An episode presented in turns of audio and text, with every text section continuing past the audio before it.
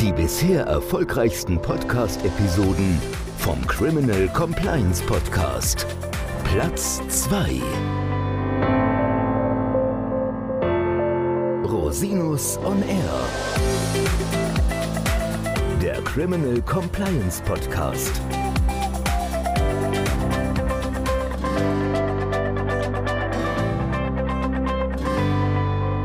Herzlich willkommen zum Criminal Compliance Podcast.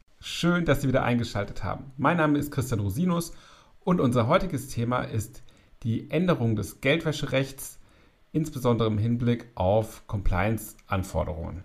Und ich möchte da nicht alleine drüber sprechen. Nein, ich habe mir einen ganz tollen Gast eingeladen, Professor Jens Bülte. Ja, vielen Dank, lieber Christian, dass du mich eingeladen hast zu diesem Thema, was mir sehr am Herzen liegt. Ja, du hast auch wahnsinnig viel dazu publiziert. Vielleicht stellst du dich unseren Hörerinnen und Hörern kurz vor. Ja, mein Name ist Jens Bülte. Ich bin Inhaber des Lehrstuhls für Strafrecht, Strafprozessrecht, Wirtschafts- und Steuerstrafrecht an der Uni in Mannheim. Ich beschäftige mich mit Geldwäsche und Geldwäschebekämpfung schon seit jetzt ziemlich genau 20 Jahren, also seit Dissertationszeiten und habe deswegen die Entwicklung, die das Ganze bis zum heutigen Tag gemacht hat, verfolgt und mit zunehmender Sorge verfolgt, möchte ich sagen. Ja, es gab ja auch kürzlich eine Gesetzesänderung. Vielleicht kannst du unseren Hörerinnen und Hörern mal kurz erklären, worum geht es? Also wie hat sich die Geldwäscheprävention, nennen wir es mal im weitesten Sinne, so in den letzten Jahren entwickelt? Wie ist die Situation im Strafgesetzbuch seit kurzem? Ja, da müsste ich ein bisschen zu ausholen. Wenn man sich anschaut, wie der Paragraph 261 StGB in seiner Anfangszeit in den 90er Jahren ausgesehen hat, dann wird deutlich, dass das mal ein Instrument war, um organisierte Kriminalität und Terrorismus zu bekämpfen. Es ging eigentlich los mit Bekämpfung von Betäubungsmittelhandel, schweren Straftaten, das heißt insbesondere Verbrechen waren da erfasst. Und man hat das Ganze dann nach und nach zu einem Instrument zur Bekämpfung von mittlerer Kriminalität und später auch Bagatellkriminalität ausgebaut. Also der Geldwäschetatbestand funktioniert ja so, dass der Kontakt mit bestimmten Gegenständen verboten und strafbar ist. Und diese Gegenstände müssen eben aus bestimmten Straftaten herrühren. Dann sind sie inkriminiert, dann spricht man von der Inkriminierung. Und diese Straftaten, das waren am Anfang eben nur schwerste Straftaten, OK und ähnliches. Und heute sind es dann immer mehr Straftaten geworden und vollendet wurde diese Bekämpfung der Bagatellkriminalität jetzt mit der Gesetzesänderung, die dem sogenannten All-Crime-Ansatz folgt. Das bedeutet also, egal aus welcher Straftat der Vermögensgegenstand stammt, das mag auch eine fahrlässige Lebensmittelstraftat sein, der Gegenstand ist damit Geldwäsche inkriminiert und darf deswegen im Ergebnis nicht mehr berührt werden. Man darf ihn nicht verwenden, verwerten, man darf damit gar nichts mehr tun.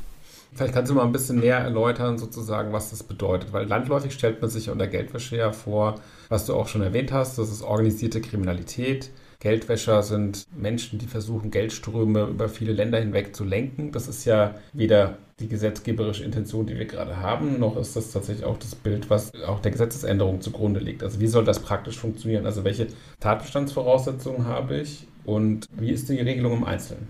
Also der, der Ansatz war am Anfang tatsächlich mal so, dass es darum ging, Al Capone und seine Wäscherei zu verfolgen. Das heißt, es ging um kleine Scheine aus Drogenhandel, die dann in größere getauscht wurden. Dann ging es zur Bank, dann wurden die Bankkonten dann verteilt und irgendwie ins Ausland überwiesen, die Gelder und dann reinvestiert. Also man sprach dann von einer dreistufigen Geldwäsche und das ist mittlerweile Vergangenheit, denn heutzutage bin ich schon in der Geldwäsche, wenn ich beispielsweise irgendwo in einem Urlaubsland mir ein T-Shirt kaufe, von dem ich weiß, dass es Markenrechtsverletzung ist und das mit nach Hause bringe. Das reicht schon für die Geldwäsche aus, denn der Gegenstand stammt dann aus einer Straftat, er ist ja unter Verletzung von Markenrechten hergestellt worden und ich habe mir den verschafft. Das ist also mittlerweile auf jeden Kontakt zu dem inkriminierten Vermögen reduziert worden. Das heißt, Voraussetzung ist nur, dass ich es mit einem Gegenstand zu tun habe, der illegal erlangt worden ist, also strafbar illegal. Und Gegenstand kann eine Forderung sein, das kann eine Sache sein, das kann aber auch irgendein anderer Vermögenswert sein, der irgendwie weitergegeben werden kann, der irgendwie verkörpert ist. Also eine reine Ersparnis reicht nicht aus, also Steuerersparnis beispielsweise, aber jede Forderung kann beispielsweise ausreichend sein. Und das bedeutet also, wenn ich eine der Geldwäsche-Tathandlungen begehe, und das äh, fängt beim Verschleiern an, geht übers Verhindern der Rückgewinnung, also der Abschöpfung, bis eben hin zum sich verschaffen, verwenden oder verwahren. Das heißt also, alles, was irgendwie Kontakt mit inkriminiertem Vermögen ist, ist mittlerweile strafbare Geldwäsche. Wie sieht es denn bei dem neuen Tatbestand mit dem Thema Leichtfertigkeit aus? Das sollte ja mal gestrichen werden. Die Leichtfertigkeit wollte man tatsächlich streichen. Das war im ersten Entwurf, im Referentenentwurf auch so drin. Da wurde interessanterweise auch noch deutlich gemacht, dass die Streichung notwendig ist im Kontext des All-Crime-Ansatzes, um die Verhältnismäßigkeit zu wahren. Also man war sich dessen bewusst. Auf wessen Druck dann der Leichtfertigkeitstatbestand nicht gestrichen worden ist, kann ich nicht sagen. Es gibt aber Gerüchte, dass das Bundesfinanzministerium dafür verantwortlich sein soll, der Hintergrund dürfte sein, dass im Jahr 2021 die Prüfung Deutschlands durch die FATF ansteht, also von der Financial Action Task Force, die international für die Geldwäschebekämpfung zuständig ist, und dass man da einen besonders guten Eindruck machen wollte. Das Problem ist insofern, dass Deutschland die Präsidentschaft der FATF im Moment innehat und man kann da ja auf keinen Fall dann als non-compliant auffallen, dadurch, dass man dann die Leichtfertigkeit abgeschafft hat. Das scheint der Hintergrund zu sein. Aber ich muss auf der anderen Seite sagen, wenn ich mir dann anschaue, dass manche Bundesländer irgendwelche Stiftungen gründen, um exterritoriale Sanktionen zu umgehen und diese Stiftungen als klassische naja, Verschleierungsinstrumente konstruiert sind, ob das so eine kluge Idee ist bei der Prüfung der FATF, weiß ich auch nicht. Denn, ja, da bin ich mal gespannt. ja, du weißt, wovon ich rede, ne? Ich weiß, wovon du redest, ja, klar. Denn wenn man sich das anschaut, da geht es ja um Vermögen, was aus einem Hochrisikostaat stammt, Russland. Mhm. Wir haben eine PEP im Hintergrund, also politisch exponierte Person, weil nach dem Geldwäschegesetz ist der Staatspräsident der Russischen Föderation wirtschaftlicher Berechtigter dieser von Gazprom, die das Geld ja zur Verfügung stellen. Und daher muss eigentlich aus meiner Sicht jede Bank, die eine Überweisung für diese Stiftung tätigt, sofort eine Geldwäsche-Verdachtsanzeige machen. Anders geht es eigentlich gar nicht. Also wer das nicht macht, ist irre. Und ob das so eine kluge Idee ist in dem Kontext, wenn man dann als Musterknabe der Geldwäschebekämpfung dastehen will, das weiß ich nicht. Ja, das ist ein ganz spannendes Thema. Da habe ich noch gar nicht drüber nachgedacht, aber in der Tat hast du recht. Das heißt, wir haben immer noch im 261 Absatz 6 jetzt, vorher war es Absatz 5, die Leichtfertigkeit drin. Und das führt dazu, dass wir jetzt eine Kombination von All-Crime-Ansatz haben und Leichtfertigkeit. Das heißt, im Extremfall kann das bedeuten, dass ich eine fahrlässige Vortat habe, und eine leichtfertige Geldwäsche. Und das ist dann schon eine Geldwäschestraftat. Und das Schlimme an der ganzen Geschichte ist, dass Geldwäsche allgemein als schwere Straftat angesehen wird, völlig egal, welche Vortat es ist. Ja, das ist natürlich eine Inkriminierung von breiten Teilen der Bevölkerung, muss man jetzt auch mal sagen. Ne? Ja, da kommt ja das Beispiel her, was dann immer gebracht wird, der Schokoriegel oder, also mein Beispiel, was ich eben gebildet habe mit dem, mit dem T-Shirt, das ist ja ganz ähnlich. Mhm. Und wir haben sogar Bereiche, in denen das wirklich problematisch geworden ist, beispielsweise beim Kauf von gefälschten Baumaschinen. Es gibt eine große amerikanische Baumaschinenfirma, die hat ein massives Problem mit gefälschten Baggern und ähnlichem gehabt. Und wenn ich dann hingehe, so einen Bagger nachbaue, dann mir ein Original-Typenschild besorge, das Ding ein bisschen dreckig mache und als gebraucht verkaufe und zu einem Preis, für den man einen gebrauchten Bagger nicht bekommen würde, dann bin ich möglicherweise schon in der leichtfertigen Geldwäsche. Und da ist man natürlich dann relativ schnell auch drin. Ja, das geht sehr schnell. Und was sind denn die Konsequenzen? Also was wäre dann die Rechtsfolge? Also die Rechtsfolge ist zum einen natürlich, dass man sich strafbar macht, wenn man Vermögen aus illegalen Taten an sich bringt oder damit umgeht. Ein großes anderes Problem ergibt sich aber aus der Rechtsprechung des Bundesgerichtshofs aus dem Jahr 2015. Da gibt es diese berühmt-berüchtigte Giralgeldentscheidung. Und die hat für einen Finanzagenten, da ging es um leichtfertige Geldwäsche, zu dem Ergebnis geführt, dass der Bundesgerichtshof gesagt hat, wenn jemand auf sein Konto eine Überweisung bekommt, dann führt das dazu, dass typischerweise nicht nur das Geld, was reingeht, inkriminiert ist, sondern der gesamte Kontobestand. Wenn ich es nicht mit einem inkriminierten Teil zu tun habe, der nur völlig unbeachtlich ist. Und da ging es in diesem Fall darum, dass jemand auf seinem Konto etwa 6% illegales Vermögen hat und der Rest war legales Vermögen und da hat der Bundesgerichtshof gesagt, das ist alles illegal. Also alles geldwäschetauglich. Der Ansatz ist auch verständlich. Denn andernfalls würde das dazu führen, dass ich durch ständige Anwendung des Indubio pro reo Grundsatzes bei jeder Überweisung sagen könnte, na das war jetzt nicht das illegale Geld. Und ganz am Ende, beim letzten Mal, würde man dann auch sagen, ja, das illegale Geld habe ich schon längst überwiesen. Aber wenn der Bundesgerichtshof jetzt auf diese Weise eine vermeintliche Schutzlücke schließt, dann ist das aus meiner Sicht ein Verstoß gegen die Gewaltenteilung. Das wäre Aufgabe des Gesetzgebers gewesen und nicht Aufgabe des Bundesgerichtshofs. Denn das Problem an der Sache ist, im Gesetzestext steht, ein Gegenstand, der aus einer Straftat herrührt. Und niemand kann behaupten, dass bei einer Einzahlung von 100 Euro auf ein Konto, wo 1000 Euro drauf sind, die 1100 Euro, die drauf sind, wirklich aus der Straftat herrühren. Das ist mit dem Wortlaut des Gesetzes nicht vereinbar. Nur was mache ich jetzt als Unternehmen? Also erstmal die Frage, wie grenze ich denn Leichtfertigkeit von, ich sage jetzt mal, einfacher Fahrlässigkeit ab? Das wird ja viele Zuhörerinnen und Zuhörer interessieren, gerade im unternehmerischen Bereich. Und wenn ich jetzt im unternehmerischen Bereich tätig bin, auf wessen subjektive Sicht wird denn überhaupt abgestellt? Ja, das ist natürlich ein großes Problem. Ich muss wohl auf die subjektive Sicht desjenigen abstellen, der auch tatsächlich den Gegenstand erwirbt, der ihn entgegennimmt. Und das dürfte dann dem Unternehmen im Ergebnis, natürlich nicht strafrechtlich, aber im Ergebnis schon zugerechnet werden. Also die eine Frage ist natürlich, macht sich derjenige, der den Gegenstand sich verschafft oder verwahrt oder verwendet, selber strafbar? Und die andere Frage ist, was passiert, wenn ich den Gegenstand dann in mein Vermögen oder in das Vermögen des Unternehmens mit reinhole?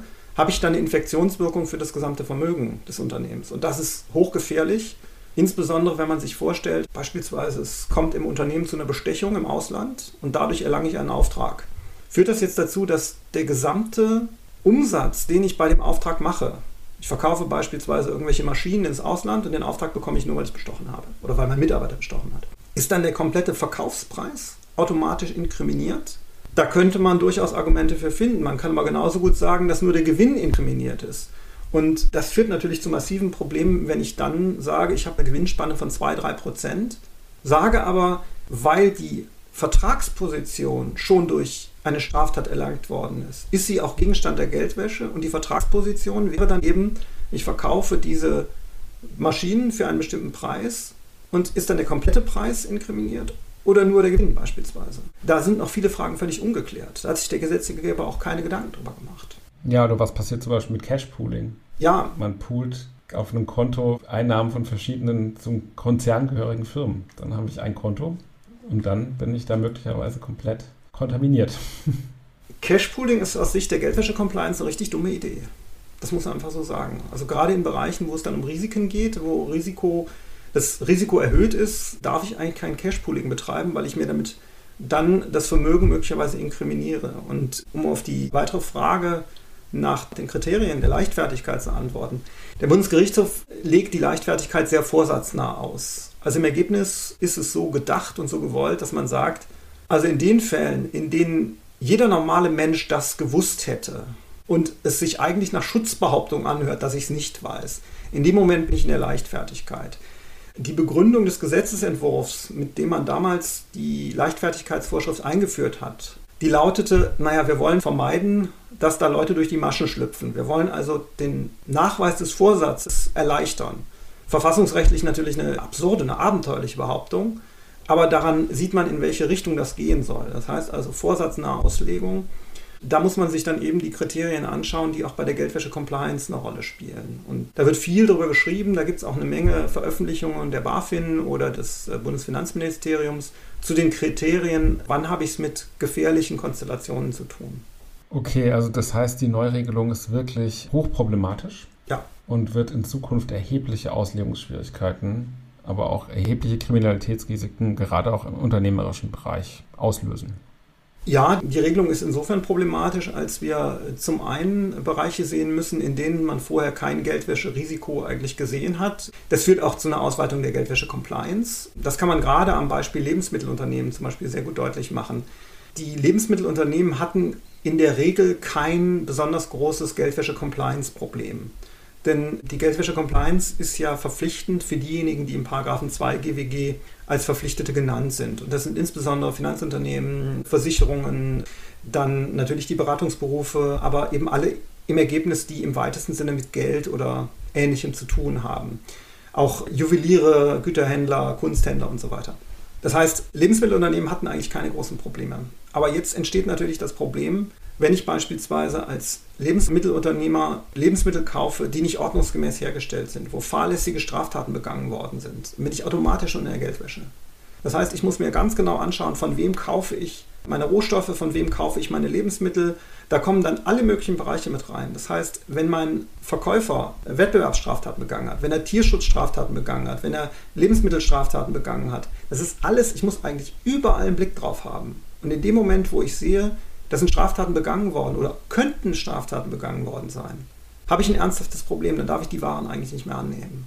Da sieht man zum Beispiel, dass auch diese Fragen um das Lieferkettengesetz eigentlich in der Geldwäsche noch viel spannender sind oder viel gefährlicher für die Unternehmen als das Lieferkettengesetz selber. Mhm. Denn der Paragraph 261 Absatz 9 sieht vor, dass auch ausländische Straftaten Vortaten der Geldwäsche sein können und zudem auch solche Taten im Ausland, die im Ausland gar nicht strafbar sind, aber nach europäischem Recht unter Strafe zu stellen sind. Das heißt also, wenn ich beispielsweise in Bangladesch Textilien ankaufe, die nach dem Recht des Landes nicht unter strafbaren Bedingungen hergestellt worden sind, nach deutschem Recht aber beispielsweise unter Menschenhandelsbedingungen hergestellt sind, dann begehe ich eine Geldwäsche, wenn ich das Zeug ankaufe. Das heißt, da muss ich mir sehr genau überlegen und sehr genau anschauen, von wem ich das kaufe. Und ich muss es ja nicht mal wissen. Leichtfertigkeit reicht ja aus. Leichtfertigkeit reicht ja aus, ja. Ja, da wird einiges auf uns zukommen, was das Thema Geldwäsche Compliance angeht. Vielleicht bevor wir da noch ein bisschen näher drauf eingehen, auf das Thema Compliance. Eine weitere Frage, es gibt ja das Strafverteidigerprivileg. Wie sieht es denn jetzt damit aus? Das interessiert natürlich alle Hörerinnen und Hörer, die strafverteidigend tätig sind, brennend. Ja, für die Strafverteidiger hat sich das Problem weitgehend erledigt. Da ist ja bekannt, dass schon 2003 war es, glaube ich, das Bundesverfassungsgericht entschieden hat über die Frage, ob ein Strafverteidiger, der mit Dolus Eventualis inkriminiertes Honorar annimmt, ob der sich wegen Geldwäsche strafbar machen kann, also Dolus Eventualis oder auch Leichtfertigkeit. Und da war zunächst die Auffassung, ähm, insbesondere auch des Bundesgerichtshofs, dass auch ein Verteidiger, der Honorar annimmt, sich wegen leichtfertiger Geldwäsche oder Dolus eventuales strafbar machen könne. Das Bundesverfassungsgericht hat damals gesagt, in einer Entscheidung zu einer Variante des 261 und dann später zu einer anderen Variante, dass eine Strafbarkeit des Strafverteidigers wegen Geldwäsche durch die Honorarannahme, es geht nur um die Honorarannahme, nur dann in Betracht kommt, wenn er sicher weiß, dass das Vermögen aus einer Vortat stammt. Das hat man damals völlig zu Recht begründet mit der Berufsfreiheit, mit dem Artikel 6 auch, also faires Verfahren, Beratungsgewährleistung, das heißt also mit Verfassungsgarantien und auch unionsrechtlichen oder menschenrechtlichen Garantien. Diese Regelung hat der Gesetzgeber jetzt komplett übernommen und in den 261 Absatz 1 Satz 3 ist es, glaube ich, bin mir jetzt nicht ganz sicher, überführt, allerdings beschränkt auf den Strafverteidiger. Und das spannende Problem, was sich in der Zeit nach der Entscheidung des Bundesverfassungsgerichts eigentlich ergeben hat, ist, wie sieht das mit Rechtsanwälten beispielsweise aus? Und ich meine jetzt nicht Rechtsanwälte im Gegensatz zu Strafverteidigern, sondern Rechtsanwälte als Zivilverteidiger beispielsweise. Wenn ich den Begriff Verteidiger hier mal verwende, beispielsweise, ich verteidige jemanden, der im Strafverfahren unter Anklage steht in einem Schadenersatzprozess. Und jetzt könnte ich den beispielsweise als Strafverteidiger verteidigen und dürfte Honorar nehmen, aber wenn ich ihn gegen den Anspruch eines potenziell Geschädigten, angeblich Geschädigten im Betrugsverfahren beispielsweise verteidige, dann dürft ihr das Honorar nicht annehmen, weil im Gesetz nur Strafverteidiger steht. Und der Bundesgerichtshof hat schon 2015 oder so gesagt, ja, man müsste das ja eigentlich übertragen, weil ansonsten nämlich auch die aus Artikel 6 EMRK das ergebende Recht auf faires Verfahren, was ja nicht nur im Strafprozess gilt, äh, verletzt wäre. Ich muss ja irgendwie eine Beratungsmöglichkeit geben. Also wenn man sich vorstellt, ich werde jetzt auf 20.000 Zahlung von 20.000 Euro verklagt, da muss ich ja zum Landgericht. Und wenn ich kein Rechtsanwalt bin, wer soll mich denn da vertreten? Wenn mir man dann sagt, also der Rechtsanwalt darf dich vertreten, darf aber kein Honorar annehmen, dann bin ich im Ergebnis nicht postulationsfähig. Und das führt eben zu dem Problem, dass da der, der Rechtsschutz verkürzt ist. Oder was ist mit der potenziellen Prüfung, ob eine Geldwäsche vorliegt oder nicht vorliegt? Das ist ja noch nicht zwingend Strafverteidigung. Ja, das wird man aber wohl als Teil der Strafverteidigung ansehen müssen. Also da, da ist natürlich auch noch nichts zu entschieden, aber ich würde schon sagen, dass wenn jemand zu dir kommt und sagt, bitte prüfen Sie doch mal, ob ich mich strafbar gemacht habe oder ob ich mich strafbar mache, dass das schon Teil der Strafverteidigung ist. Das würde ich auch so vertreten? Ja, das würde ich aber auch aus den europäischen Grundlagen des Geldwäschebekämpfungsrechts herleiten. Denn die Richtlinien der Europäischen Union zur Bekämpfung der Geldwäsche sehen einen sehr weiten Rechtsberatungsbegriff und auch einen sehr weiten Prozessvertretungsbegriff vor, der auch weit im Vorfeld liegen kann. Also Vermeidung eines Prozesses zum Beispiel. Und deswegen wird man aus unionsrechtlichen Gründen auch eine unionsrechtskonforme Auslegung dahingehend vornehmen müssen, dass der Strafverteidiger relativ früh mit seiner Tätigkeit beginnt. Ja, vielen Dank. Kommen wir mal zu einem ergänzenden Thema. Was ist denn mit dem Thema Abschöpfung? Das ist doch sicherlich auch einer der wesentlichen Punkte der Reform. Ja, also man hat im Gesetzgebungsverfahren sehr deutlich gemerkt, dass es bei der Verschärfung des Geldwäschestrafrechts gar nicht um das Geldwäschestrafrecht ging, sondern um die Abschöpfung. Das äh, ist mir auch aufgefallen und sehr deutlich geworden, als ich als Sachverständiger im Rechtsausschuss war und wo es eigentlich von Seiten der Befürworter dieser Reform nur um die Abschöpfung ging. Die interessierte tatsächlich nur die Abschöpfung. Und insbesondere der Paragraph 76a äh, Absatz 4 StGB Also der 76a lässt es ja zu, dass man ganz salopp formuliert bei einem Beschuldigten, bei dem man viel Geld findet, das man sich nicht erklären kann, da direkt schon mal abschöpfen geht. Und dieser 76a Absatz 4, der war früher auf schwere Straftaten beschränkt und bei der Geldwäsche war er eben auch beschränkt auf die Geldwäsche, die an bestimmte Vortaten gebunden war. Das heißt, man konnte in einem Geldwäschestrafverfahren dieses Geldwäschestrafverfahren als Anlass für eine Abschöpfung von unklarem Vermögen nehmen. Das war aber war natürlich problematisch, etwas abzuschöpfen, von dem man nicht weiß, wo es herkommt. Das ist nicht ganz unproblematisch. Aber damals war es wenigstens noch beschränkt, weil die Geldwäsche eben an bestimmte schwerere Straftaten gebunden war. Es waren gewerbsmäßige oder bandenmäßige Wirtschaftsstraftaten.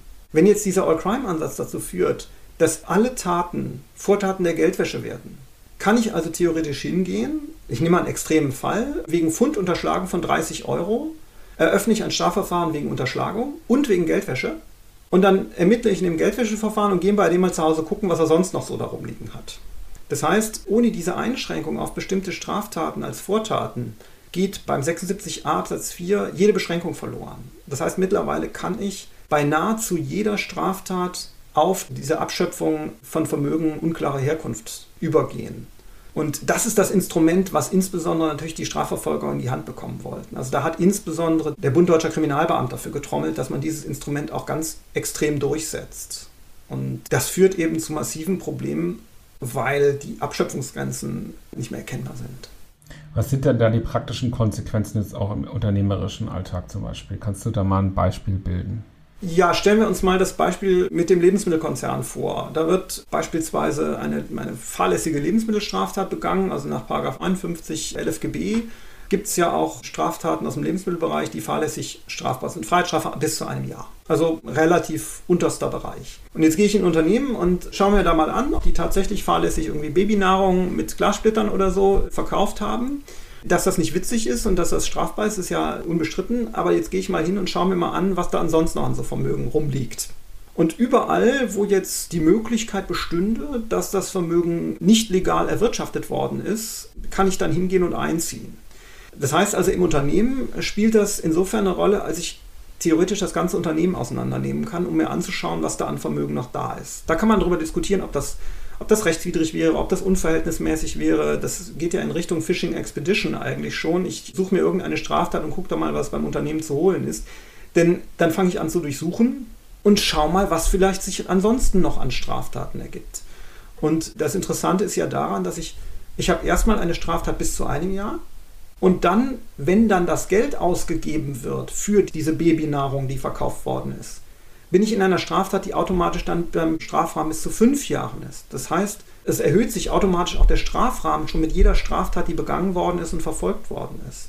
Es ist natürlich richtig, und da wurde auch im Gesetzgebungsverfahren immer Wert drauf gelegt, dass ich als Vortäter nicht wegen Geldwäsche bestraft werden kann. Das heißt, wenn ich die Vortat begangen habe und man mir das nachweist, dann kann ich wegen der Vortat bestraft werden, aber nicht wegen der Geldwäsche. Das Problem ist nur, dass mir das ja gar nichts hilft, denn die Abschöpfung ist ja trotzdem noch möglich. Und das führt dann zu dem Problem, dass ich beispielsweise auch Abschöpfungskaskaden entwickeln kann. Also stelle ich mir mal vor, ich erlange durch eine Steuerstraftat beispielsweise eine Steuererstattung von 3000 Euro. Und die 3000 Euro investiere ich jetzt in ein Motorrad.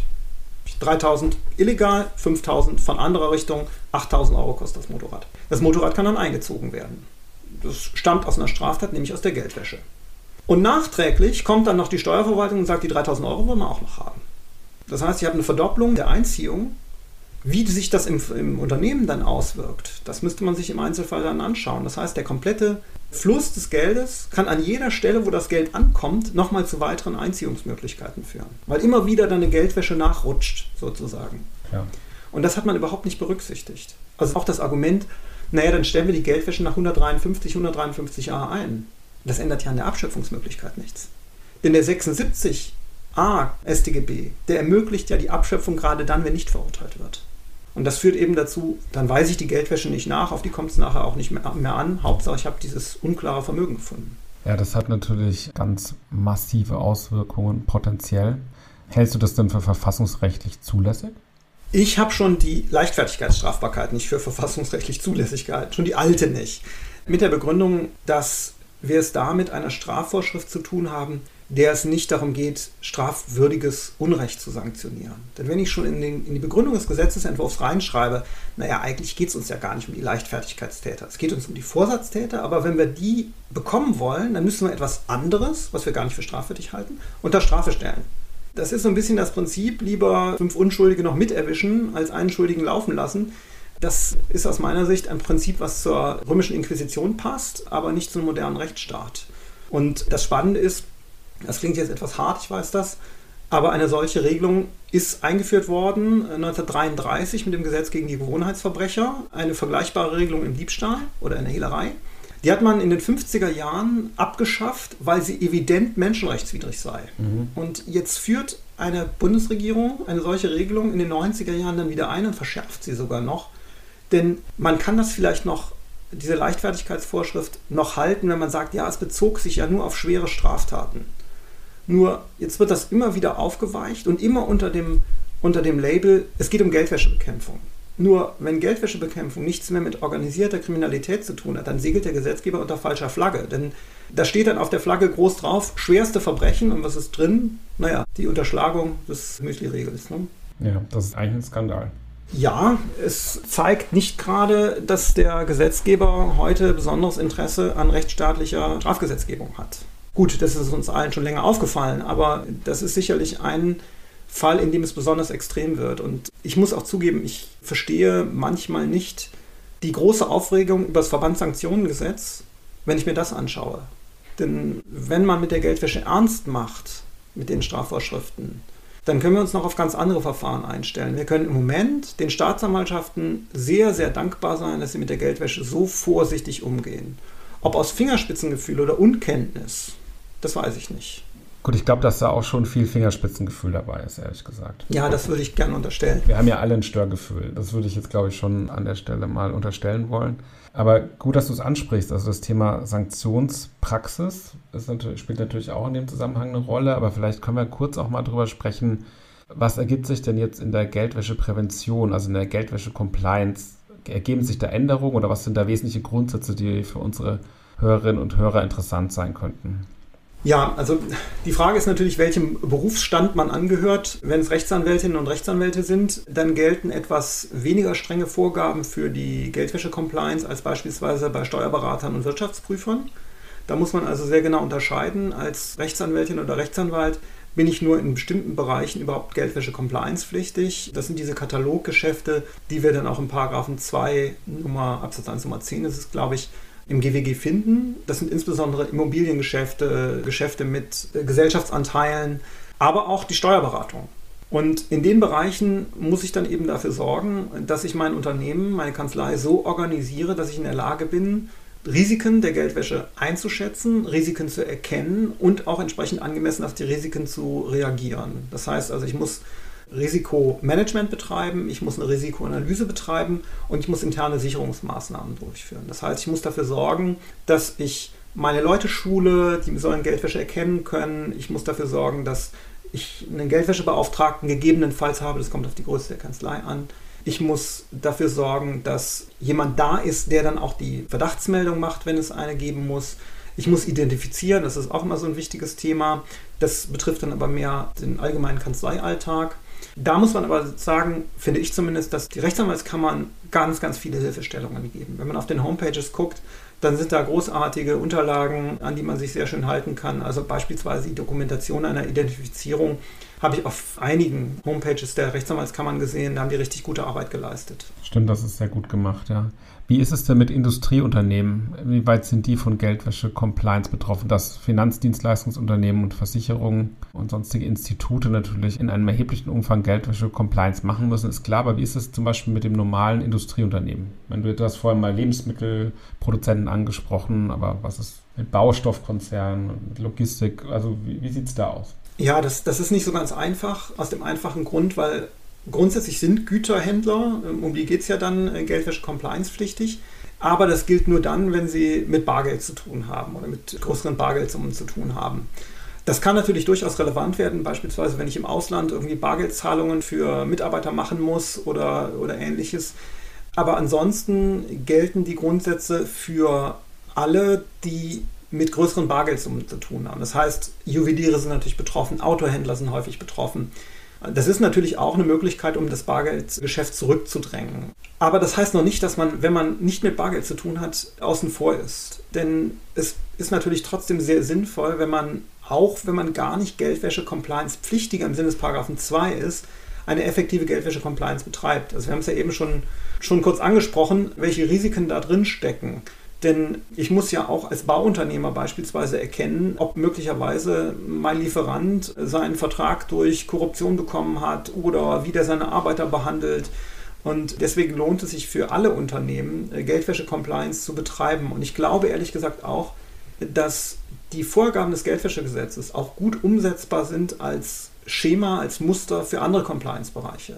Dass man sich da anschauen kann, wie könnte beispielsweise Korruptionscompliance funktionieren. Denn das sind die, exakt die gleichen Risiken. Und wenn man sich daran orientiert, dann ist aus meiner Sicht auch, hat man eine gewisse Rechtssicherheit, dass man sagt, hey, in der Geldwäsche schreibt ihr das ja, so vor, das warum soll ich das in der Korruptionscompliance nicht genauso machen? Da habe ich wenigstens Vorgaben. Die Strukturen sind Denn sehr ähnlich. Es ist ja auch immer so eine Frage, wenn der Gesetzgeber mir sagt, ich habe dieses und jenes zu tun und habe Pflichten zu erfüllen, dann muss er mir auch die Möglichkeit geben, die Pflicht zu erfüllen. Und wenn ich mich dann eben an Strukturen halte, die nach den Vorgaben der Europäischen Union als sinnvoll und risikoadäquat angesehen werden, warum soll das für andere Bereiche, wo die Europäische Union auch sehr aktiv ist, Korruptionsbekämpfung beispielsweise, nicht auch genauso funktionieren? Und deswegen ist es aus meiner Sicht auf jeden Fall eine sinnvolle Idee zu sagen, okay, wir machen auch Geldwäsche-Compliance, obwohl wir vielleicht nicht in jedem Fall immer dazu verpflichtet sind. Denn das führt dazu, dass die Leute geschult sind, dass sie Risiken erkennen, dass sie Korruptionsrisiken erkennen, denn das ist ja auch eine ganz wichtige Sache, dass man Geldwäscherisiken auch an Korruptionsrisiken erkennen kann. Beispielsweise ist in den Vorgaben der FATF auch ganz klar gesagt, in Bereichen, in denen ein hohes Korruptionsrisiko besteht, habe ich auch ein hohes Geldwäscherisiko. Und wenn man sich da beispielsweise am Korruptionsindex von Transparency International orientiert oder die Frage politisch exponierter Personen, die spielt natürlich auch bei der Korruption eine Rolle. Also deswegen kann man eigentlich nur sagen, wer eine vernünftige Geldwäsche-Compliance betreibt, der wird in der Regel auch eine vernünftige Korruptions-Compliance haben. Ja, lieber Jens, jetzt haben wir ja ganz viele Bereiche im Geldwäscherecht schon gestreift. Haben wir noch irgendwas vergessen? Ja, über die Verdachtsmeldung sollten wir noch sprechen. Also da ist es ist halt wichtig zu sagen, dass ich, bevor ich überhaupt an Verdachtsmeldungen denke, mir erstmal die Frage stellen muss als Rechtsanwältin oder Rechtsanwalt, bin ich überhaupt im compliance-pflichtigen Bereich? Das heißt, ich stelle beispielsweise fest, in einem familienrechtlichen Mandat, der Ehemann, Ex-Ehemann meiner Mandantin, der hat das meiste seines Geldes durch äh, gewerbsmäßigen Betrug erlangt, äh, dann bin ich natürlich nicht verpflichtet, das zu melden. Das könnte klug sein, das zu melden, aber das ist dann eine taktische Entscheidung, weil ich überhaupt nicht in dem Bereich der Compliance drin bin, weil die familienrechtliche Beratung nicht dazu gehört. Ich muss natürlich trotzdem aufpassen, wenn ich jetzt meiner Mandantin das Geld von ihrem Ex-Ehemann besorge, kann ich mich möglicherweise wegen Geldwäsche strafbar machen, weil das ja inkriminiert ist. Dann muss ich mir beispielsweise die Frage stellen, wenn ich in einem Bereich bin, der Kataloggeschäft ist, nehmen wir die Steuerberatung, ob zum einen der Geldwäscheverdacht überhaupt besteht. Das kann durchaus der Fall sein. Ich stelle fest, das Vermögen, was hier angelegt werden soll oder was versteuert werden muss, stammt aus Umsatzsteuerkarussellen. Da muss ich natürlich die Frage stellen, gilt für mich auch tatsächlich die Meldepflicht? Und da ist es wichtig zu sehen, dass die Europäische Union für alle Mitgliedstaaten vorgesehen hat, dass sie die Meldepflicht für die verkammerten Rechtsberatungsberufe, die ein Schweigerecht und eine Schweigepflicht haben, aussetzt in Fällen, in denen es um Rechtsberatung und Prozessvertretung geht. Und da ist natürlich die spannende Frage, was ist jetzt unter Rechtsberatung, was ist unter Prozessvertretung zu verstehen. Da sagt aber der Gesetzgeber in seiner Begründung des Gesetzesentwurfs aus dem Jahr 2019, da ist damals dann die Vorgabe nochmal geändert worden äh, zum GWG äh, 2020, dass ein weiter Begriff der Rechtsberatung anzulegen ist. Das bedeutet, die Steuerberatung fällt natürlich rein. Was nicht reinfällt, sind rein kaufmännische Handlungen, beispielsweise Durchführung von Inkasso fällt ausdrücklich nicht rein. Reine Buchführung, problematisch wird es natürlich, ich mache die Buchführung und mache auch direkte Umsatzsteuervoranmeldungen oder, oder Jahreserklärungen. Da würde ich dann sagen, das ist dann als Gesamtes zu sehen und ist dann schon Rechtsberatung. Und dann haben wir eben den Bereich der Vermögensverwaltung, Immobilienverwaltung. Der fällt sicherlich nicht mehr rein in die Rechtsberatung, aber in dem Moment, wo ich beispielsweise einen, einen Vertrag entwerfen soll für den Kauf einer Immobilie und der Vertrag ist individuell, da habe ich natürlich Rechtsberatung. Denn die Definition der Rechtsberatung geht davon aus, dass wir es dann mit Rechtsberatung im Sinne von 43 Absatz 2 GWG zu tun haben, wenn derjenige, der die Dienstleistung ausführt, aufgrund besonderer Kenntnisse der rechtlichen Zusammenhänge, aufgrund besonderer rechtlicher Prüfungen und mit entsprechendem beruflichen Erfahrungswissen vorgeht. Und das wird ja niemand sagen können, dass ein beispielsweise Entwurf eines, eines Nicht-Standardvertrages für einen Immobilienkauf, dass das eine rechtlich einfache Sache wäre. Also da muss man eigentlich im Ergebnis sagen, alles, was nicht der Krämer um die Ecke auch kann an Rechtsberatung, das gehört schon in die Rechtsberatung rein. Mhm. Und Prozessvertretung ist dann der andere Bereich eben, da hatten wir ja vorhin schon drüber gesprochen. Da geht es also um Vorbereitung von Prozessen. Das kann auch ein Verwaltungsprozess sein. Also auch die Vertretung vor dem Finanzamt oder die Vertretung im Verwaltungsverfahren kann da ausreichend sein. Okay, ja, das ist ein ganz wichtiger Punkt. Vielen Dank. Was fällt dir weiterhin noch ein? Du hattest auch vorhin mal das Thema Vermischung von Tätigkeiten angesprochen. Ja, das, das spielt insbesondere bei Internal Investigation eine große Rolle. Denn da ist es ja durchaus denkbar, dass ich eine Rechtsanwaltskanzlei habe, die die interne Untersuchung durchführt und die sich jetzt anderer Dienstleister bedient, also beispielsweise Steuerberater oder Wirtschaftsprüfer, die dann die wirtschaftliche Auswertung machen. Und da kann es zu dem Problem kommen, dass ein Wirtschaftsprüfer oder Steuerberater eine rein kaufmännische Tätigkeit durchführt. Also er schaut sich nur die Zahlen des Unternehmens an. Und eigentlich will der interne Untersucher nur wissen, wie geht es dem Unternehmen wirtschaftlich und wo sind vielleicht Probleme aufgetreten, die er dann, also das will er dann verwerten. Das Problem, was dann entstehen kann, ist, dass der Steuerberater nicht Rechtsberatung betreibt, sondern nur wirtschaftliche Auswertung macht. Da der Steuerberater aber in allen seinen Tätigkeitsbereichen automatisch Geldwäsche-compliance-pflichtig ist und nicht wie der Rechtsanwalt nur bei bestimmten Bereichen, ist der Steuerberater oder Wirtschaftsprüfer dann verpflichtet, eine Verdachtsmeldung zu machen. Und er kommt nicht in die Ausnahme der Rechtsberatung. Und deswegen wäre es wichtig, dass man in solchen Konstellationen dafür sorgt, dass diese Tätigkeit in die Rechtsberatung eingebunden wird. Im Zweifelsfall würde ich sogar hingehen und sagen, das Unternehmen beauftragt dann auf keinen Fall selber den Wirtschaftsprüfer oder Steuerberater, sondern man macht es auch nach außen hin deutlich, dass die Kanzlei, die die Internal Investigation durchführt, dann auch die Auswertung beauftragt, damit sie sagen kann, das ist Teil unserer Verteidigung oder Rechtsberatung. Ja, dass dann auch eine Auswertung vom Wirtschaftsprüfer verlangt wird. Genau, dass man. Die eine rechtliche Bewertung sozusagen auch beinhaltet. Ja, ich würde dann das so ausflaggen, dass ich sage, das ist die Wirtschaftsprüfer und Steuerberater mögen es mir nachsehen, das ist eine Hilfstätigkeit der Verteidigung, sodass man es dann in die Verteidigung mit einbeziehen kann. Da muss man sehr vorsichtig sein. Ja, wenn Sie noch Fragen haben, wenden Sie sich gerne an Herrn Professor Bülte. Die Kontaktdetails finden Sie in den Show Notes. Wenn Sie Fragen an mich haben, wenden Sie sich gerne an mich unter info at rosinus-on-air.com. Herzlichen Dank, dass Sie sich die Zeit genommen haben, den Podcast zu hören. Bis zum nächsten Mal. Ich freue mich auf Sie.